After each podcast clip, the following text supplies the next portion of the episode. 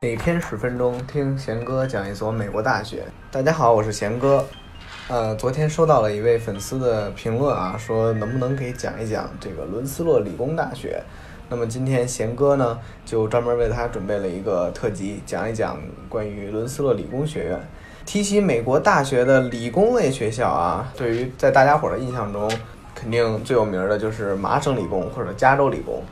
然后，但是呢，这两所学校因为确实是数一数二的院校，那它也是美国顶尖的两所院校，比较难申请。那么伦斯勒理工呢，是一个相对来说具有一定实力，但又没有那么难申请的这个学校，所以今天，呃，也想给大家介绍一下这所学校。首先来说啊，这个贤哥比较诧异，就是有人会问这个伦斯理工学校，因为伦斯理工学校在中国国内的知名度其实并不是很高，这个可能名字的原因吧，它也没有其他的听起来那么那么朗朗上口。但是就像我刚刚说的，这个综合实力是毋庸置疑的，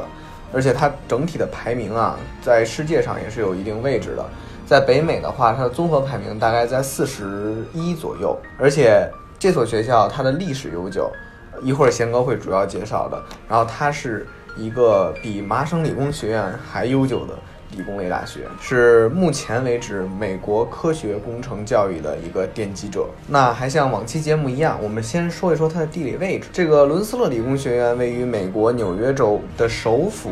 奥尔巴尼附近的特洛伊，这是一个小镇。然后呢，这所学校是由一个叫史蒂芬·万·伦斯勒的哈佛大学毕业生于1824年创办的，所以不难看出来啊，这所学校啊由一个哈佛人创立的，那难免也会有一些哈佛的气息在里面。而且呢，说起学校的历史，它比著名的麻省理工学院还要悠久。呃，伦斯勒理工学院是美国历史上。第一家也是历史最悠久的工科大学。呃，尽管像我刚刚说的，特洛伊是一个特别小的镇，但是这个镇上大部分的可能有三分之二的呃人口都是都是在学校里面的，而且各种活活动啊，包括一些周边的娱乐，全都是围绕着学生来展开的。它所位于的这个特洛伊小镇啊，它整体的风格是偏以农村一点的啊。我们说了，尽管美国的一些小镇很农村，但也是。啊，它的科技化，然后它的便捷性也是比，呃，国内的这个农村要好一点点的。这种乡村式的风格呢，很安静，很适合学习。然后呢，也因为啊，相对来说处于比较村落一点的地方，那么它的物价也很便宜。呃，去伦斯勒呢，基本上不会发生堵车的问题。而且到处都是停车位，然后随便停。总体来说，这这所学校啊，位于一个小小镇上，可以说是依山傍水，古朴而又安静。而且它的交通啊，相对来说，距离比如说奥尔巴尼，纽约州的首府，它的国际机场很近，大概开车要十五分钟左右。而且距离三大文化中心，像纽约啊、波士顿啊、华盛顿啊，也只有两个多小时，啊，距离这个东海岸的三个比较大的中心。所以说它的交通啊也相对便利，这个交通位置让我想起了就是在同样在西海岸加州的戴维斯，啊加州大学戴维斯分校，它距离加州的首府萨克拉门托也只有十五分钟左右，然后距离西海岸的那个旧金山湾区以及圣何塞硅谷开车也只要一个小时到两个小时左右。伦斯理工其实位于的这个位置和加州的戴维斯差不多啊。说个题外话。那么刚刚说到了，这个伦斯勒是美国科学工程教育的奠基者，因为他尤其啊对这个美国航天事业做出过突出的贡献。这个学校的校旗也是就是除了美国国旗以外唯一被放在月球上的旗帜，因为当时阿波罗计划，我们都知道登月的第一个就是咱们那个阿波罗卫星火箭登月。啊，当时是阿姆斯特朗做的。这整个计划的总指挥是毕业于伦斯勒理工学院的，也是因为这这个原因，当时这个伦斯勒理工学院的校旗也被插在了月球上面。那么话说回来，我们再说一说关于学业方面的事儿啊。呃，作为一个理工类的学校，伦斯勒大学的这个读书压力还是非常大的啊。除了基础的理论学习，他们包含了很多实践类的课程。并且在这个学校呢，因为都是理工科，那它的这个这个专业性就会相对来说比较集中。那么理工类的学霸居多，因此在这个学校里面竞争压力是不可避免的。不过值得我们中国学生高兴的就是，我们中国学生向来呃理工类算是比较擅长的，还算有一定的优势。而且呢，在这所学校啊，他们对于这个新生的辅导做得非常好。有专门的老师提供就业方面的指导以及新生入学的指导，然后因为学校呢也不是特别大，那么课堂上他们的助教一般也非常友好友善。呃，此外呢，因为这几年啊学校的这个国际生以及中国人、中国学生的数量增多，那么还有专门针对中国留学生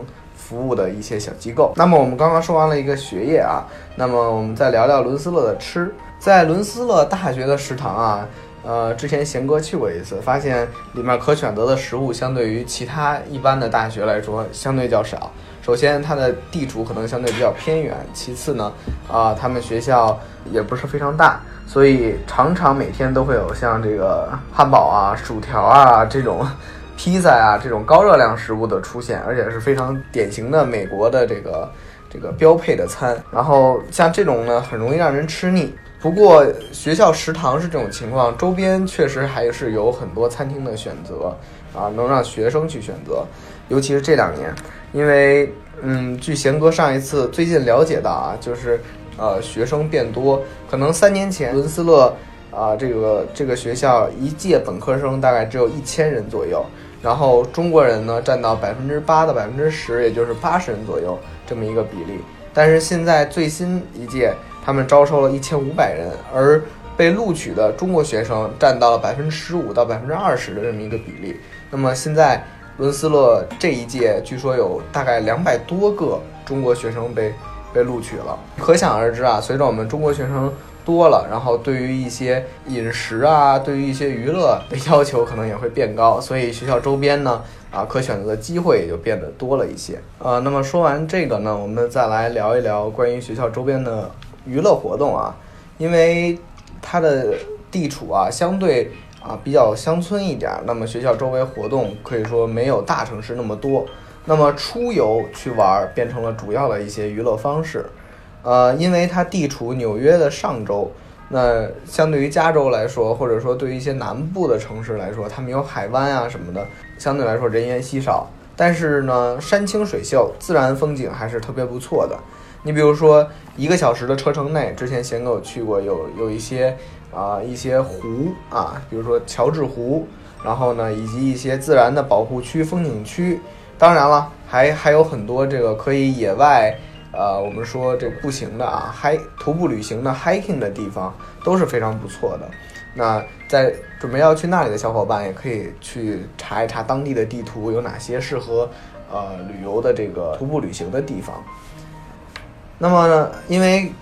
地处纽约州嘛，那么周末呢，很多人都会选择出游，比如说他们去首府阿尔巴尼去选择坐 Amtrak 啊，Amtrak 就是美国的一种火车啊，它是一种相对慢的火车，就是介于中国的啊这个绿皮火车。与这个地铁、城铁之间的这么一个速度，可能一小时六七十公里，然后贯穿整个美国的这么一个火车，然后可以坐这个火车从阿尔巴尼他们的这个首府直达曼哈顿，所以说还算非常方便的。然后最后总结一下，我觉得在伦斯勒理工吧，它的整体学习氛围上是一所典型的工科学校，也是因为同时呢，它地处一个非常安静的小镇。那么学习气氛非常浓厚。其实如果在校园里啊，有机会大家去看的话，到处都能看到。呃，平时上学的时候都会看到很多认真学习的朋友。那么对于热爱工程以及理工科的一些同学呢，这个学校可以说是个很好的选择。同时呢，对于那些啊为了想要来这个求学的真正求学而不是享受生活的人来说，伦斯勒理工也是个不二的选择。那么以上就是今天啊贤哥为大家分享的关于伦斯勒理工大学的一个读书体验。呃，在这里面呢，顺便插一条硬广，是因为那个最近贤哥发现了一个特别好玩的关于留学方面的一个小平台，它叫做小辉哥 Max。如果大家可以的话，打开微信，然后上方搜索小辉哥 Max，啊，大家可以去这个小程序平台里面发现很多跟留学相关的，以及一些介绍院校的好玩的视频，以及一些学生的采访等等。这是一个关于留学知识领域的、留学经验分享领域的一个平台。那么，关于今天讲的这个伦斯勒理工学院，其实也有一部分这个影片在上面。那么，大家如果有机会和有时兴趣的话，可以去看一看。好，硬广插播完了，感谢所有人的收听。今天贤哥画美国就到这里，我们明天再见。